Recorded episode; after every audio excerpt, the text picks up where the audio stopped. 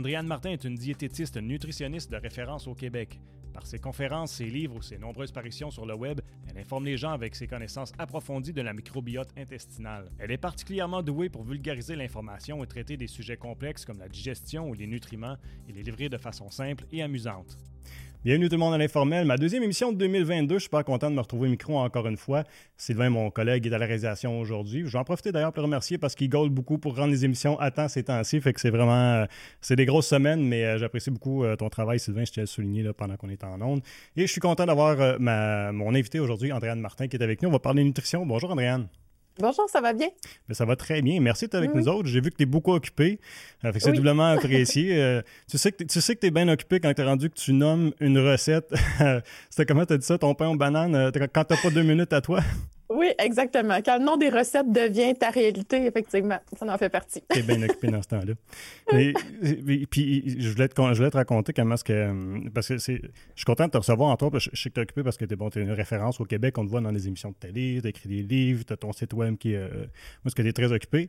Mais le, drôle, la, la, chose, c'est que, euh, puis prends-le pas mal, mais je, te connaissais pas par, rapport à, la télé et tout ça. Je suis tombé sur ton nom parce que euh, j'étais en physiothérapie euh, depuis un certain temps, j'ai une blessure à l'épaule. J'étais en salle d'attente, puis là, moi, je tenais pitonné sur mon téléphone. Je dis, bon, ça existe encore une salle d'attente des magazines pour passer le temps, tu sais.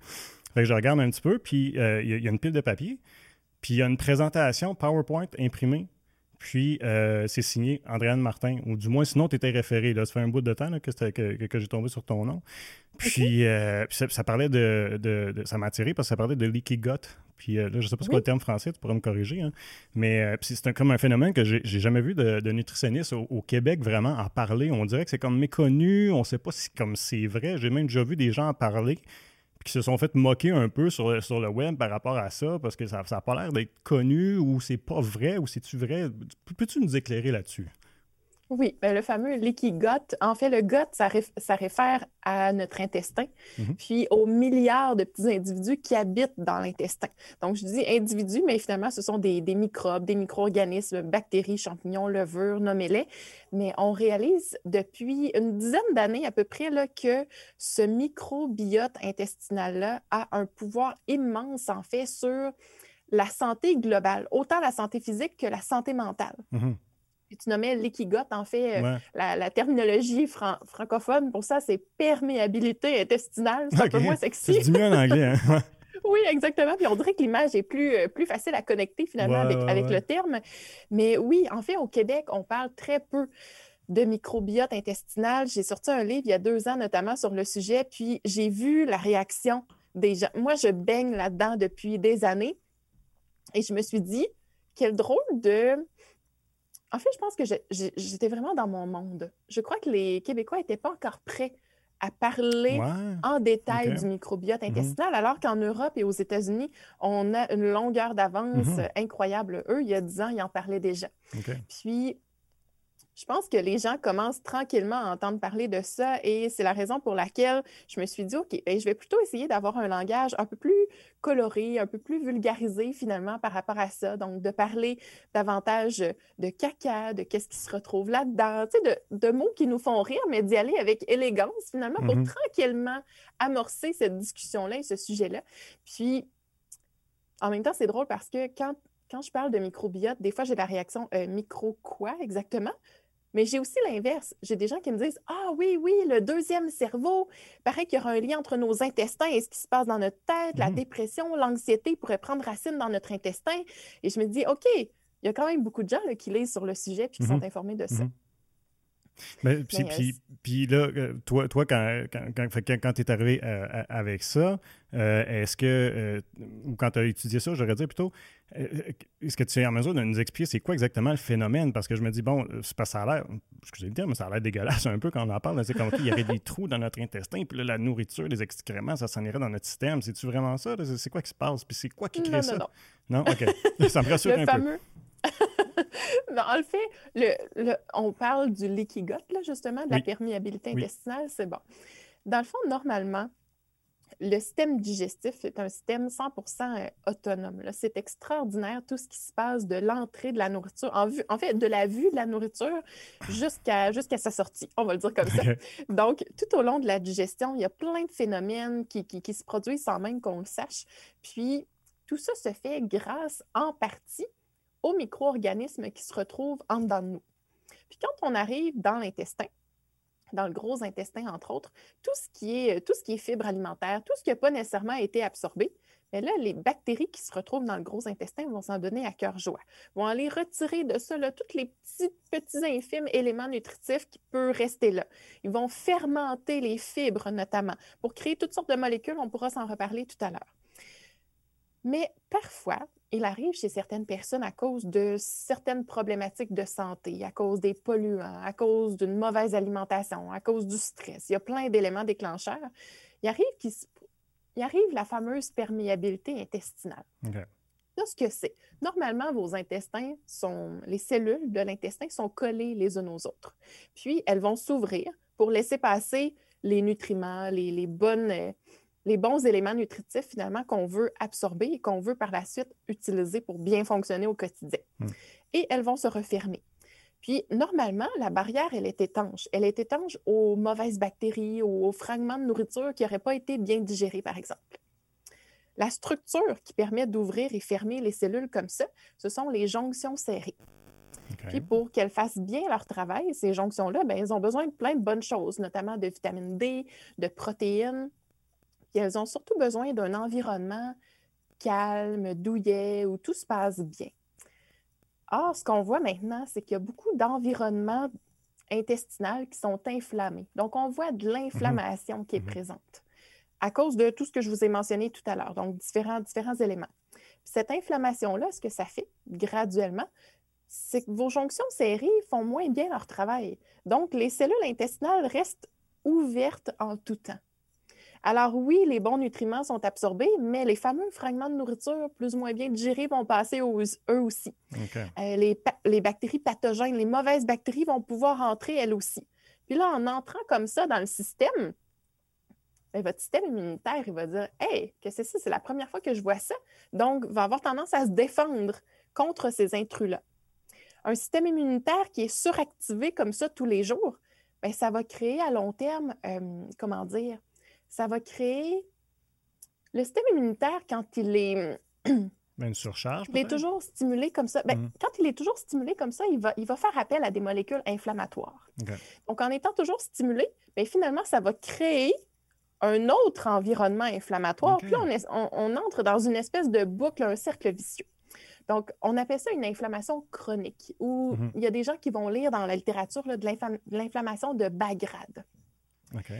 C'est cette même inflammation-là, c'est ça qui est capoté dans toute l'histoire, c'est que c'est cette même inflammation-là qu'on retrouve dans des contextes de maladies chroniques, obésité, maladie cardiovasculaire, diabète de type 2, hypertension, euh, allergie, asthme et même dépression, anxiété, maladie d'Alzheimer, mmh. euh, autisme. Donc, on fait des liens de plus en plus, autant avec la santé physique mmh. que la santé mentale. Tu vois, OK, j'avais pas compris, moi, le lien avec le système immunitaire. Ça fait du sens parce que le système immunitaire, bon, on a entendu parler dans les dernières années. On sait qu'il crée de l'inflammation lorsqu'il doit, doit réagir. Fait que tu vois, j'avais pas fait ce, lien-là. Euh, donc, euh, ce qui veut dire que, bon, c'est pour, que ça, pour que ça devienne comme ça dans notre estomac, j'imagine, c'est quelque chose qui s'est passé graduellement pendant plusieurs années. Oui et non. Euh, des fois, des fois, ce qui peut se passer, par exemple, c'est qu'on peut aller simplement dans un, voyage dans le sud. On a contracté une bactérie quelconque, on a fait une grosse intoxication alimentaire, on a pris, ouais, on a pris des antibiotiques, c'est venu comme débalancer notre microbiote, notre flore intestinale.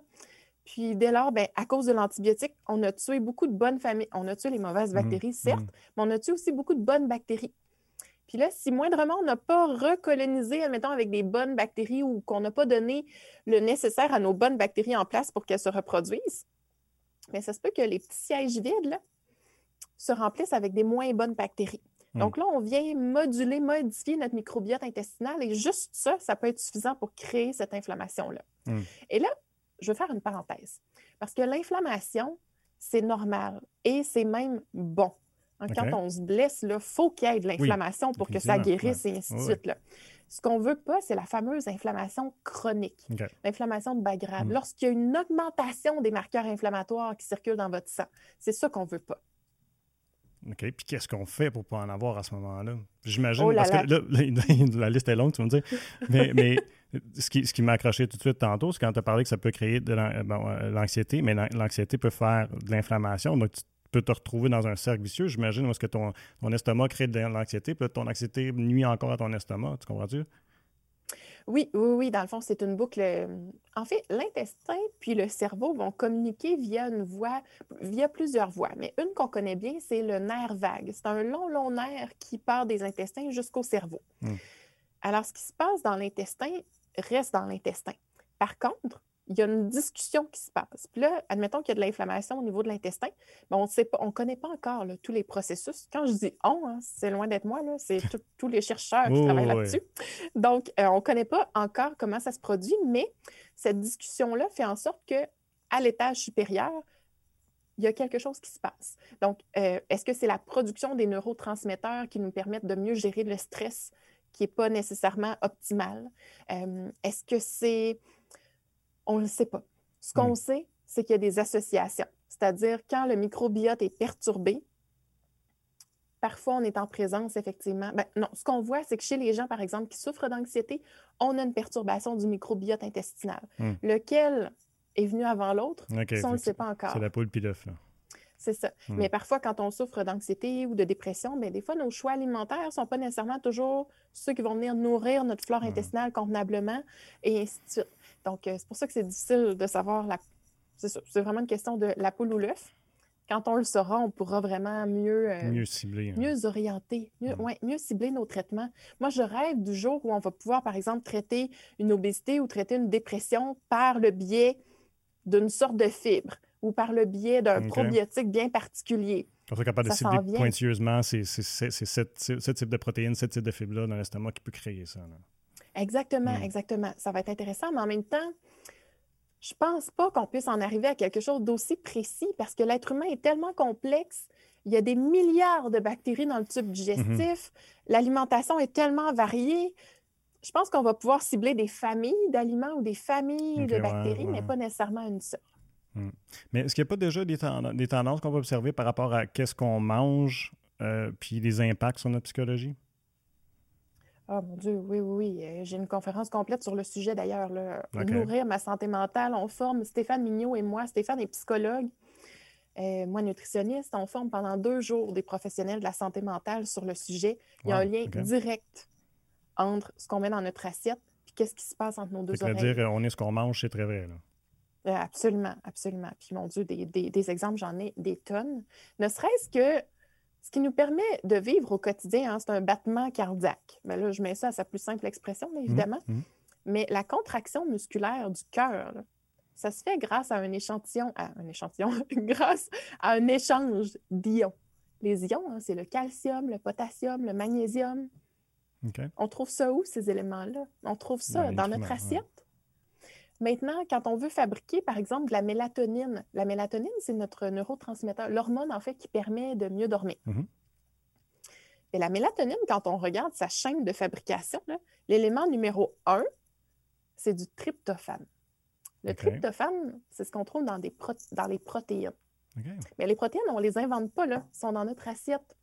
Puis pour transformer le, tryptophane jusqu'en mélatonine, bien, ça nous prend plein d'outils. Ça nous prend de la vitamine C, de la vitamine B6, du magnésium, du zinc.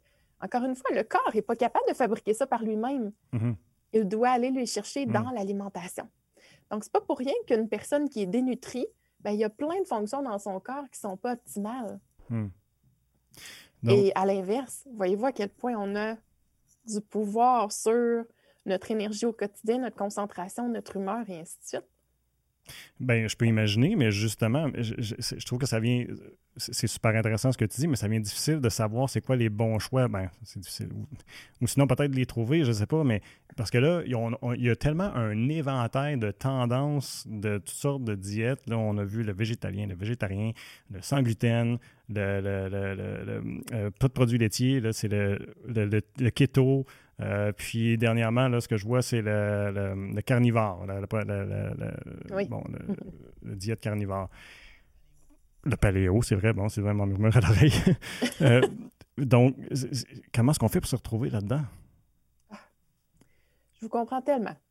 C'est une ça question. fait plaisir que tu me dis ça. non, mais c'est une question qui revient à tous les jours. Puis c'est vraiment difficile pour le consommateur de se retrouver parce que il y a des experts qui se contredisent. Il y a des pseudo-experts qui rentrent aussi en ligne de mm. compte. Il y a les influenceurs qui rentrent là-dedans.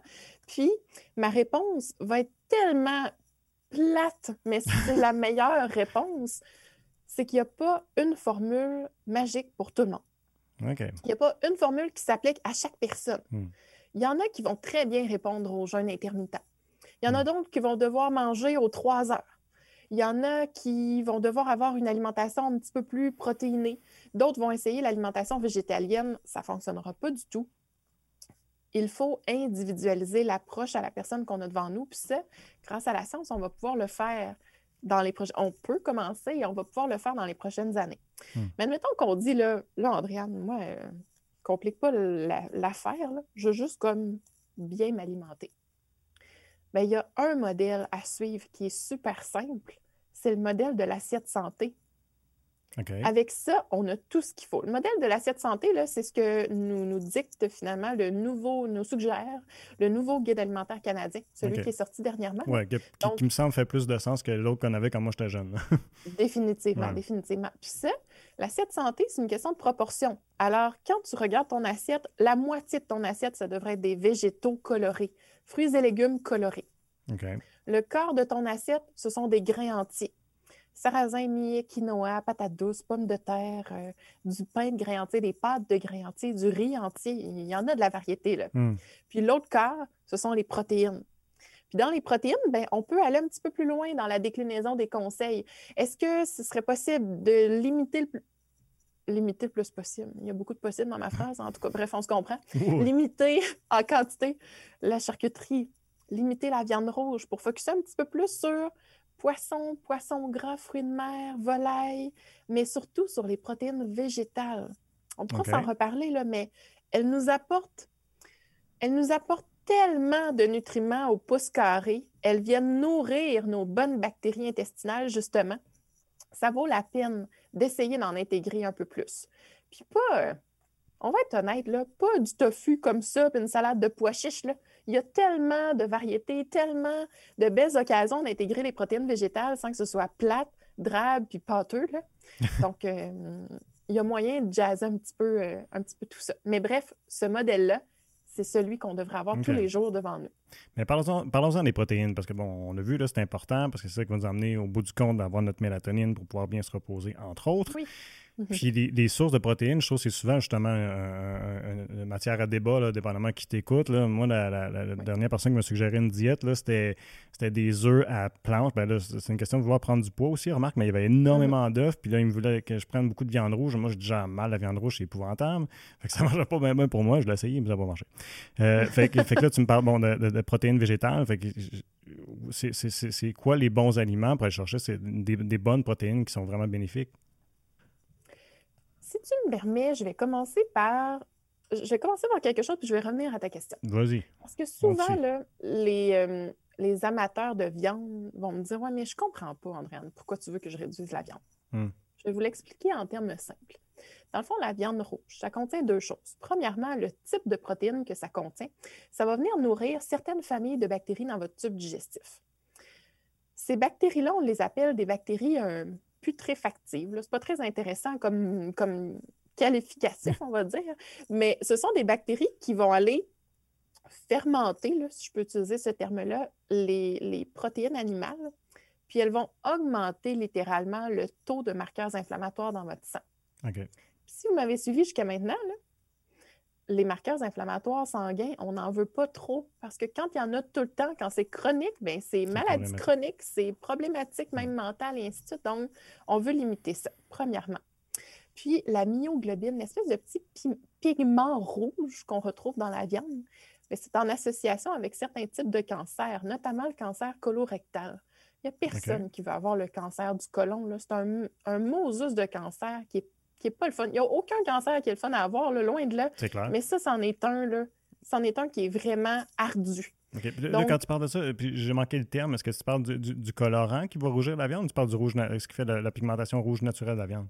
Exactement. Deuxième option. Donc, ce qui fait que la viande est rouge naturellement. Le pigment, ça s'appelle la myoglobine. ça, dans toute viande rouge, il y en a. Hmm. Donc, c'est deux raisons pour lesquelles on vous dit limitez ça. La hmm. charcuterie, c'est autre chose. La charcuterie, ce sont ces deux éléments, ces deux arguments-là. Mais s'ajoute un troisième à ça, les nitrites nitrates qu'on ajoute aux charcuteries. Dès que ça entre en contact avec les protéines de votre estomac, ça se transforme en molécules cancérigènes. Là, tout est dit. Maintenant, prenez vos décisions. Rendu là, on essaie de graduellement végétaliser les protéines. Dans les protéines végétales, on en a plein. Si on prend la déclinaison du soya, on a les graines de soya, les fèves edamame, les petites fèves là, euh, là, ça ressemble à mhm. des gourganes, mais c'est verlim, ça se vend dans la section du surgelé. Ça, c'est vraiment bon, facile à cuisiner en passant. Il y a le tofu et il y a le tempeh. Le tempeh, je fais une parenthèse. non. le tempeh, si vous avez envie de rire un bon coup, il faut aller voir la vidéo que Jean-Philippe a fait, Jean-Philippe de la cuisine de Jean-Philippe. C'est un gars végétalien qui est un pain sans rire, qui est extraordinaire. Il a un humour absolument délicieux. Et quand il décrit le tempeh, on rit à en pleurer. C'est extraordinaire. Bref, je reviens à mes moutons. Donc, tempeh, tofu, fave d'amamé. Du côté des protéines végétales, notamment les légumineuses. Donc, toute la déclinaison des légumineuses. Euh, haricot rouge, haricot noir, pois mhm. chiches, lentilles et j'en passe. Puis, on a les noix et graines aussi qui rentrent là-dedans. Je pourrais ajouter le sétan, qui est comme un gluten, un, un de gluten, là, puis ça en fait une, protéine en soi. Puis a la protéine, euh, la PVT, là, protéine végétale texturisée, qui est à partir de soya, mais qui est un petit peu plus transformée dans le fond.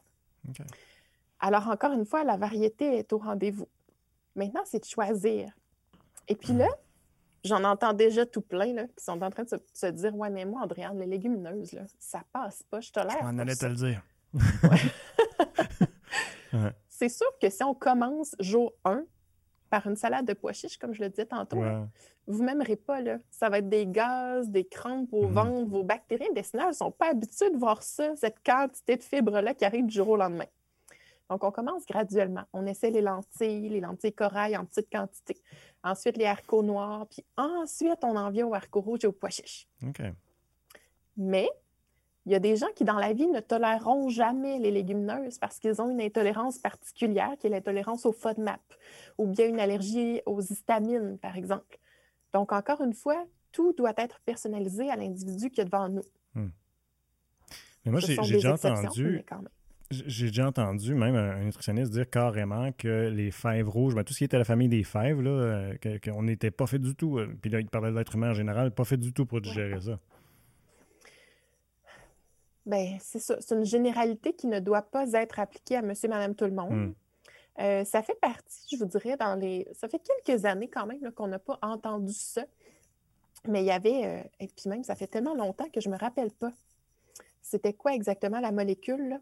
Bref, on reprochait aux, légumineuses d'avoir cette fameuse molécule-là. C'est la raison pour laquelle tout le monde disait ben, bannissez ça.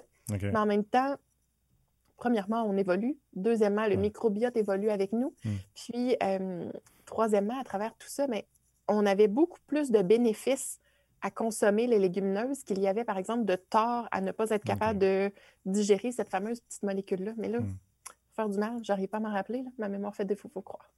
Ouais, ben, je pense que de toute façon, le commun des mortels, le, nom de la molécule euh, problématique, euh, ça ne résonnera pas nécessairement avec la plupart des gens, mais du moins, là, on comprend, bon, OK, ben, même si c'est difficile à digérer, c'est important d'en consommer puis d'en essayer différentes pour voir qu'est-ce que, euh, laquelle on digère le mieux, laquelle on se porte le mieux là, en, Oui, oui, oui, exactement. Puis c'est possible que malgré vos essais, ça demeure toujours difficile à digérer. Donc à ce moment-là, Bien, ce sont des groupes qu'on peut continuer en petite quantité à intégrer, hmm. mais il ne faut surtout pas vous sentir mal au quotidien en voulant mieux vous alimenter. Hmm. Donc, il faut trouver à ce moment-là le juste milieu, puis intégrer les fibres d'une autre façon, tout simplement. Hmm. On parle beaucoup d'inflammation depuis tantôt, mais euh, on, là, euh, moi, il y a eu une époque où on parlait beaucoup que c'était le cholestérol qui était le problème. Là, on, ça semble plus euh, pencher vers le sucre qui serait le problème. Euh, T'en penses quoi, toi? C'est lequel est, vraiment dommageable? Je pense que ben, je t'ai vu poster quelque chose par rapport au cholestérol, comme quoi le cholestérol, c'est correct, on en a besoin. Euh, mm-hmm. Donc, cholestérol, sucre, qu'est-ce que, que le cholestérol fait de pas bien s'il en fait ou mm-hmm. qu'est-ce qu'il fait de bien? C'est une super bonne question. Dans le fond, euh, le cholestérol en soi, 80% de notre corps le synthétise. Donc, on en a besoin hmm.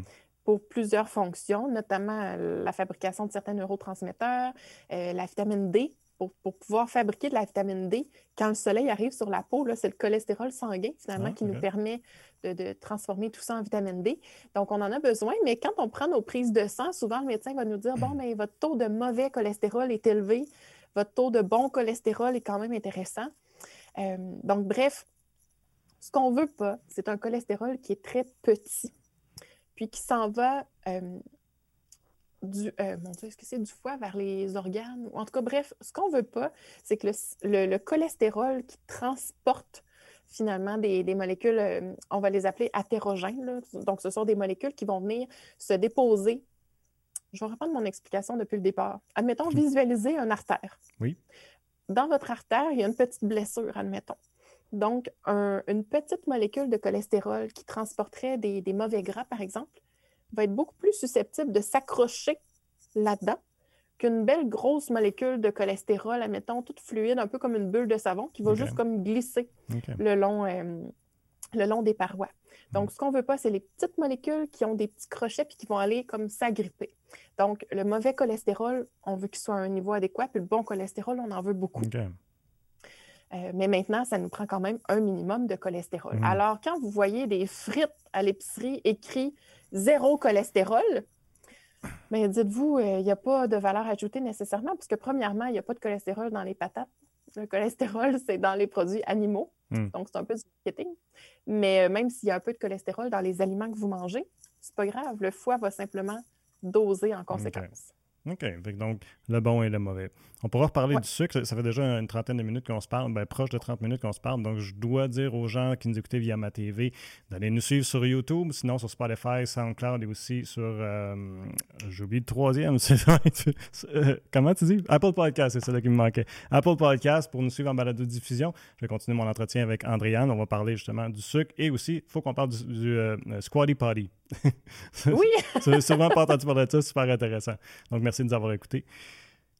Euh, mais commençons avec le sucre, tiens, Andréane. Euh, donc, euh, le, sucre, c'est-tu euh, comme le cholestérol? On a-tu du bon, du mauvais? Combien est-ce qu'on en consomme? On dirait qu'on ne sait jamais. Je suis rendu, j'entends tellement assez parler qu'à chaque fois que je viens pour manger vraiment un biscuit, là, je suis comme, ah, non, je devrais pas. J'ai comme ma conscience qui est super, euh, oh, non, on fait pas ça. Comme si c'était la grosse affaire grave. Et je me dis, bon, c'est tout ça en quantité limitée. Ça devrait être jamais, parce qu'il y en a qui m'ont dit ça, comme, moi, je mange jamais de sucre, euh, ben, du sucre raffiné.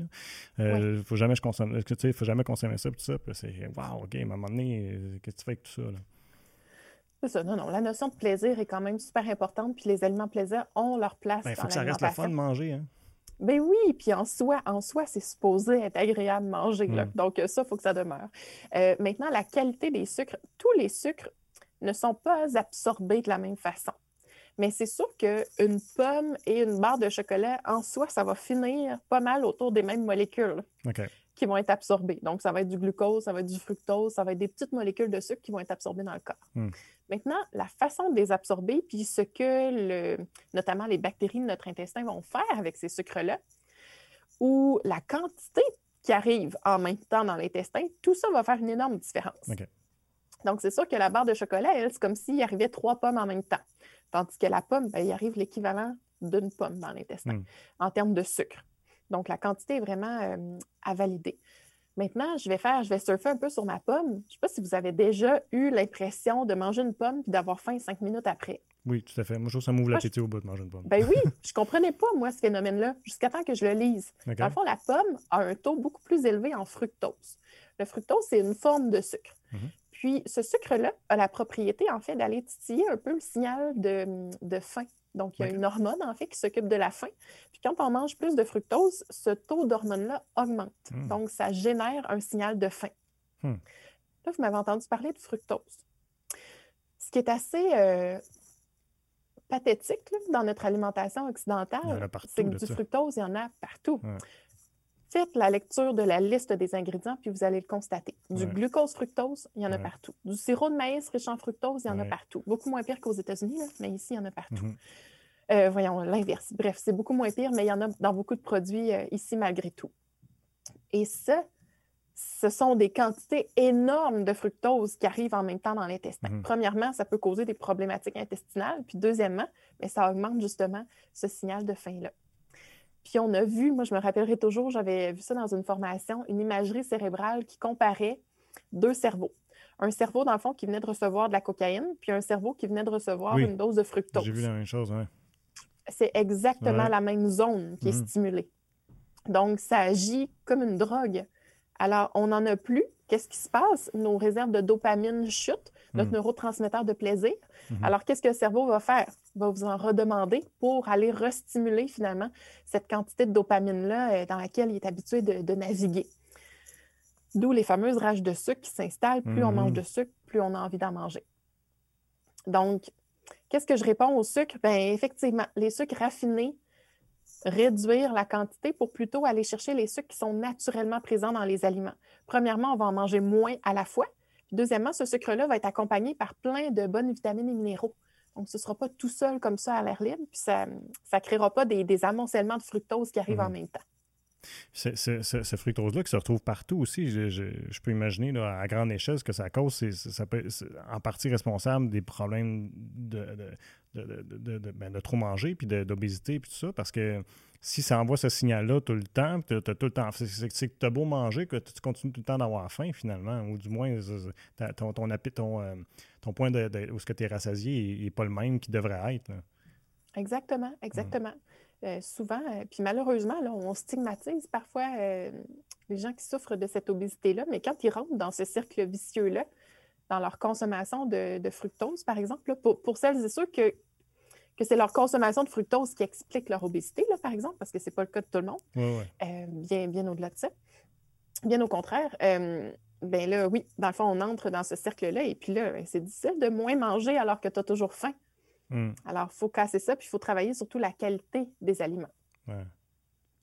Euh, suite à tous les, problèmes digestifs, euh, les problèmes de poids, même pour le, fameux leaky qu'on parlait tantôt, il semble avoir un gros marché qui se développe présentement, je trouve, sur Internet, surtout de, produits euh, naturels, des suppléments, de supplémentation qu'on devrait consommer pour nous aider dans notre digestion.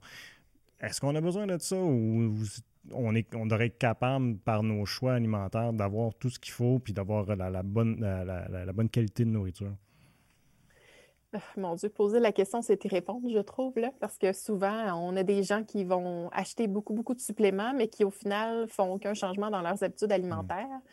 C'est un peu comme de mettre un plaster sur un bobo, là. Donc, euh, en quelque sorte, ça, ça vous permettra de manquer de rien, mais en même temps, on a quand même le problème de base qui est notamment au niveau de la qualité du microbiote intestinal. Donc, il ne faut pas oublier que quand je dis la phrase là, on est fait de ce que l'on mange, il y a un bout, il y a un bout qui manque. Hein. On est fait de ce que l'on mange et de ce que l'on absorbe. Hmm. Alors, c'est sûr que si on prend plein de beaux suppléments, de quelle façon ils vont être absorbés si notre microbiote n'est pas sain du tout à cause de nos habitudes de vie? Donc, ce bout-là aussi, il ne faut pas l'oublier. Donc, c'est sûr que après ma part, je vous dirais, ben, tenter de faire des changements, puis des petits changements, parce que c'est un pas à la fois qu'on atteint le sommet de la montagne qu'on est en train de gravir. Mmh. On ne peut pas sauter tout de suite puis arriver au sommet. Mmh. Donc, il faut y aller une chose à la fois, mais entre vous et moi, la notion d'effort et de prévention, ça se vend mal. Ouais, ben, on veut tout, tout de suite cuire, puis c'est ça, ouais, c'est ça. Fait que la supplémentation, c'est attrayant parce que c'est comme, ah, ben regarde, tu prends ça, une petite cuillère une fois par jour, ça va être top shape. oui, exact. Mais par contre, ça devient intéressant dans certains, certains contextes. Il y a des fois où ça vaut la peine de prendre des probiotiques. Il y a des fois où ça vaut la peine d'intégrer des suppléments de fibres. Hmm. Euh, tous et chacun, on devrait avoir notre supplément de vitamine D. Et si on ne prend pas de poisson gras ni de noisette graines, ben, un supplément d'oméga 3, ça ne ferait pas de tort. Donc, hmm encore une fois, tout est une question d'individualisation. Hmm. Donc, il faut vraiment personnaliser. Ben, le contexte, là où tu vis aussi, comme au Québec, on s'entend que du soleil, on n'a pas tant rendu en hiver, fait que c'est pas une mauvaise idée pour la vitamine D. Euh, supplémentation, mais ben, c'est. le, poisson, je, parce que supplémentation, moi, j'en prends d'oméga 3 là, une fois de temps en temps, puis je me rends compte, ben c'est ça. Est-ce qu'on en a assez dans le poisson? Je ne sais pas, là, mais certainement qu'on n'a pas l'habitude, me semble, de manger tant que ça le poisson. On dirait que c'est pas la, bouffe de prédiction. À part les sushis, mettons, quand tu penses bouffe rapide, quand tu regardes, mais c'est le poulet, puis c'est le bœuf. Si tu vois pas ça, ben, ben le poisson. Fait qu'on dirait qu'on n'a on a comme pas l'habitude de, mettre le poisson dans son assiette. Mmh. Exact. Puis souvent, quand on met le poisson dans l'assiette, mais souvent, ça va être un saumon, admettons, un saumon d'élevage. Puis là, ben, malheureusement, on rentre dans des petits détails, mais qui sont quand même très importants. Donc, ce sont des poissons souvent qui sont un petit peu plus contaminés, qui sont plus gras, mais qui ne contiennent pas nécessairement l'oméga 3 qu'on voudrait. Euh, comme ils vivent dans des bassins, ben, il y a un petit peu plus d'antibiotiques, de, médicaments. Donc, on retrouve dans la chair de notre poisson des choses qui, normalement, ne devraient pas se retrouver là. Donc, euh, si on est capable d'aller vers un poisson du Pacifique, par exemple, un poisson, un saumon sauvage, euh, de la truite, ou même, puis là, il y en a qui vont grimacer, mais d'aller vers les petits poissons, un petit maquereau, les sardines, on est sûr que c'est au début de la chaîne alimentaire, pas trop de polluants, pas trop de mercure à l'intérieur. Puis sinon, la bonne nouvelle, c'est quand même quand on fait cuire notre poisson, admettons notre saumon, la cuisson vient réduire de 80% euh, l'absorption du méthylmercure, entre autres, ah, un, des contaminants qu'on veut mettre de côté. Euh, puis sinon, ben, si on y va vers le sushi, bien, apparemment, pas apparemment, c'est basé sur la science, je dis apparemment. Ce que j'avance est scientifiquement prouvé, évidemment. Donc, euh, de prendre du thé, donc le thé vert ou le thé noir, la théine a la propriété justement de diminuer l'absorption de ce, de ce métaux-là également. Ah. Donc, des petits trucs ici et là pour accompagner votre repas de poisson. Ah, mais ben, j'aime ça. J'avais jamais entendu parler euh, du thé pour euh, le, mercure. Puis, c'est un peu comme quand je parlais du sucre. Là. Ça aussi, j'arrive avec le poisson, puis c'est comme, OK, je devrais-tu manger du poisson? Combien je devrais manger? À, cause du, mercure qu'on y retrouve, là, qui a été pas mal médiatisé. On, dirait qu'on ne sait plus. Là, fait que je trouve ça rassurant de dire, OK, ben, c'est quoi? C'est une fois par semaine, mettons, une consommation qui, qui est ou c'est plus que ça? Moi, j'avais entendu une fois par semaine. Ben, idéalement, deux ou trois fois par semaine, admettons. Je peux en intégrer. Faut que je révise ce que je fais. OK, ouais. une à deux fois. Ouais, une à deux fois semaine. Puis sinon, ben, si on est végétalien, par exemple, ou si on n'aime pas le poisson, qu'on est allergique, on peut y aller avec les sources végétales d'oméga 3. Mais il faut quand même s'assurer, il faut quand même être conscient que ces sources-là s'absorbent moins bien que dans le poisson. Donc, euh, graines de chia, de caméline, graines de lin, les huiles, huile de canola, huile de caméline, huile de lin, euh, la noix de Grenoble aussi contient de l'oméga 3. Donc, si ah. on a une ou deux de ces sources-là mhm. par jour, là, on est quand même euh, sur le bon chemin. Il faut qu'on parle du squatty potty. Moi, j'ai parlé de ça du monde. J'ai découvert ça il y a 10 ans. j'ai eu des problèmes de santé, puis j'ai eu besoin, euh, on m'introduit à ça. Mais quand j'ai vu que tu, parlais de ça, je dis Ah, ben, il faut que je parle avec Andréane, c'est sûr. parce que c'est drôle, parce que nécessairement, par ton métier, tu es obligé de parler de, euh, bon, quand on va à la salle de bain, puis on fait un numéro 2, tout ça, puis c'est très indicatif de ce qui se passe dans ton estomac. Euh, puis, euh, as-tu déjà vu la pub de Squally Potty? Non, jamais. Va, voir ça quand on va finir l'entrevue. Si, si, je pouvais, je te la montrerais là. c'est hilarant. Puis allez voir ça, je vous le dis, c'est vraiment drôle. Mais c'est drôle, c'est abordé avec humour, parce que je pense que c'est une bonne façon d'aborder le sujet ben de, nos selles. Puis euh, c'est vraiment drôle, puis euh, ben, ça explique exactement ce que, ce que, ça fait. Mais euh, peut-être tu pourrais nous l'expliquer par contre, pour, pourquoi est-ce que c'est bénéfice d'avoir ça dans notre salle de bain? Oui, ben en fait, le squatty potty, pour les gens qui ne connaissent pas, c'est un petit banc qu'on met juste en avant de la toilette pour rehausser. Dans le fond, on met nos pieds là-dessus. Hmm c'est pour rehausser euh, les jambes, parce que ça nous permet d'avoir une position beaucoup plus physiologiquement adéquate pour, euh, pour faire caca. On va, se, on va se dire les vrais mots, finalement. Oh, parce, parce, que quand on est assis, comme, comme quand on est assis sur une chaise, là, ça bloque littéralement la sortie des selles. Donc, automatiquement, plus à risque d'hémorroïdes, plus à risque de constipation. Tandis que si on lève nos jambes comme ça puis qu'on se penche un petit peu par en avant, automatiquement, ça laisse euh, libre cours finalement euh, au contenu hmm. pour se rendre à la sortie et pour se rendre jusque dans la cuvette. Donc, le squatty potty pour toute personne qui souffre de constipation. J'ai l'impression de faire la pub. pour toute personne qui souffre de constipation, c'est excellent, mais ne serait-ce que pour avoir la position physiologique. Si vous ne voulez pas vous hmm. acheter un petit banc, là, vous relevez les pieds, vous, penchez un petit peu par en avant et voilà, le tour est joué. Hmm. Puis, c'est fou parce que dans le monde, quand on regarde les différentes toilettes, il y a vraiment des populations qui tiennent compte de cette position physiologique-là, puis qui vont s'assurer que la cuvette que, notre position sur la cuvette, finalement, corresponde à cette, euh, à cette position-là. Puis dans ces pays-là, ben, il y a beaucoup moins de problèmes digestifs. Mm-hmm. Donc, c'est quand même assez particulier. Ben oui, c'est oui, très particulier. Puis je dans, je me sais pas si en lisant là-dessus, c'est la personne qui m'a introduit euh, dans, une formation que j'avais suivie. Il disait que le, fameux nom, du, le trône, ça vient de, de, la haute hiérarchie européenne, que les autres, ils voulaient avoir quelque chose de bon, de plus, euh, je sais pas de plus cute pour aller aux toilettes finalement. Fait que de là venait la, toilette qu'on connaît nous autres aujourd'hui. Puis dans le fond, cette toilette-là est comme pas appropriée pour, euh, pour, pour, évacuer, pour aller à la salle de bain. Puis là, bon, c'est ça. Fait que le squat permet d'avoir cette position-là. Mais la personne qui, qui nous avait, qui, une autre personne qui m'en avait parlé, elle, euh, a montré même à ses enfants à, avoir les pieds sur le bol de toilette quand elle est aux toilettes plutôt que, que les pieds comme qui pendent pour avoir la position. C'est assez spécial, mais uh-huh. dans le fond, ça, se fait là aussi comme ça.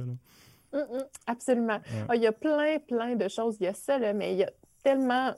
Le sujet en soi des intestins et de ce qui en sort est tellement extraordinaire. On peut l'exploiter de toutes sortes de façons possibles et inimaginables, mais à la base, il y a toute une science derrière ce monde-là qui grouille. Mm. Puis je me rappelle pas c'est quel Louis XV ou Louis, Louis XVI, là, mais cette personne-là, dans ses écrits, notait l'apparence de ses selles à tous les matins. Puis c'était gage, dans le fond, pour lui, ça représentait est-ce qu'il est en santé ou pas.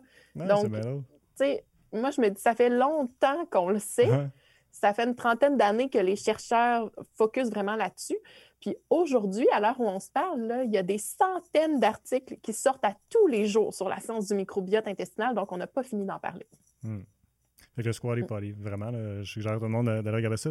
Vous n'êtes pas obligé de forcer pour aller aux toilettes, je vous le dis. on ne devrait pas, au contraire. Non, c'est ça. quand, quand, on apprends là-dessus, c'est ça que tu réalises. Puis que le squatty potty, c'est ce que j'ai découvert. Une chose qu'on n'a pas abordée, puis euh, c'est un des derniers sujets qu'on pourrait, euh, pourrait aborder, si tu veux bien, c'est les fameux produits laitiers. Parce que les produits laitiers, ça aussi, je trouve, ça a été, beaucoup. Euh, c'est débattu à droite par à gauche. On devrait en consommer, on ne devrait pas. Il y en a qui disent écoute, tu, as déjà vu un animal aller boire du lait de vache, toi? Non, ça n'existe pas. c'est comme un peu l'argument. donc, c'est ça. puis ça non plus, je ne sais pas trop où, me situer là-dedans. Puis je suis sûr que bien les gens qui nous écoutent qui ne savent pas. Donc, eh, produits laitiers, est-ce qu'on devrait consommer? C'est encore une question de, moins en consommer, de, de, voir la, quantité qu'on va consommer. Donc, c'est quoi ton point de vue là-dessus? En fait, euh, le point de vue, moi, je vous réfère. c'est drôle parce que là, j'en entends déjà dire à un nutritionniste, c'est sûr qu'elle va nous dire d'en consommer on dirait qu'on a, on a cette aura-là. Ah Alors là, essayez d'enlever ce chapeau-là ou, ce, blocage-là déjà. écoutez bien ce que j'ai à vous dire, c'est important.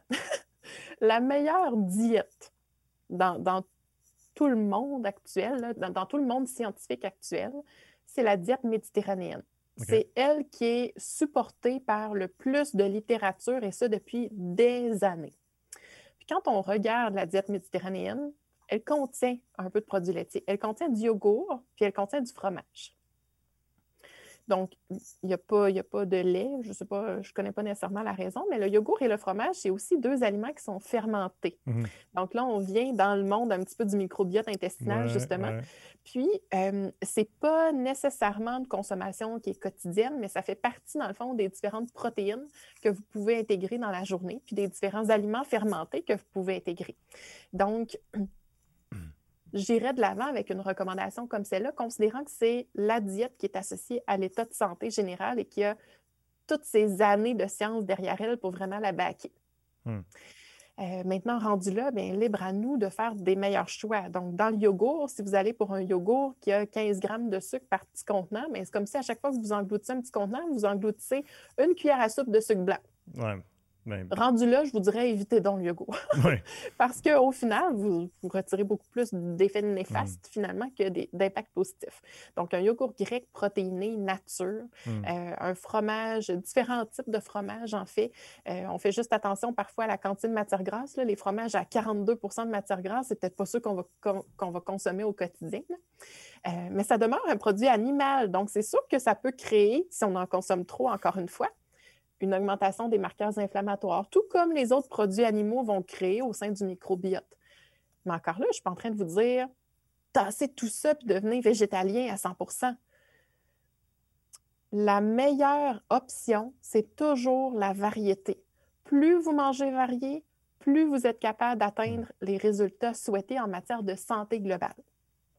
Donc, le yogourt grec, le fromage peut faire partie de cette variété-là. Puis en plus, c'est une belle source de calcium parce que même si les produits laitiers ont été mis, de, ont été changés de groupe, je vous dirais, dans le nouveau guide alimentaire canadien, mhm. c'est-à-dire sont rendus avec les protéines, vos besoins en calcium, eux, ils n'ont pas changé. Donc, vos besoins en calcium sont encore d'environ 1100-1300 mg de calcium par jour. Donc, si vous ne consommez plus de produits laitiers, mais votre calcium, il faut aller le chercher ailleurs. Il faut mhm. aller le chercher dans des produits, des substituts, par exemple, qui sont enrichis, dans les graines de sésame, dans les légumes verts, pas sûr que vous tous qui êtes à l'écoute, mangez vraiment 2%, de légumes verts par jour pour aller chercher tout votre calcium. Donc, hmm. c'est là où ça devient quand même un aliment intéressant, notamment pour le hmm. calcium qu'il contient. Mais il y a où le problème avec le lactose dans ce cas-là? C'est quoi? C'est les gens qui souffrent de problèmes de, lactose, c'est quoi qui se passe? C'est le sucre dans le lait, en fait, qui est moins bien digéré. Donc, euh, par l'évolution des choses, il y a certaines personnes qui euh, n'ont plus nécessairement l'enzyme pour tolérer le lactose. Puis euh, dans le yogourt grec, il n'y en a presque pas. Là. Euh, dans le fromage, il n'y en a pas non plus. Mhm. Euh, ça va être vraiment le lait à ce moment-là qui va être problématique. Mhm. Puis on a certaines personnes qui vont plus avoir des intolérances ou des allergies à la caséine. Ça, c'est la protéine du produit laitier.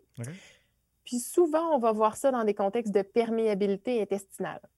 Ah. Donc, le problème, est-ce que c'est la caséine ou le problème, c'est la perméabilité intestinale? Mhm j'aurais plus tendance à me dire que c'est la perméabilité. Alors, est-ce que des gens chez qui on corrige cette perméabilité-là vont se mettre à mieux tolérer, par exemple, des petites consommations de produits laitiers? Ce serait mon hypothèse, mais je ne l'ai pas encore euh, validée. à explorer.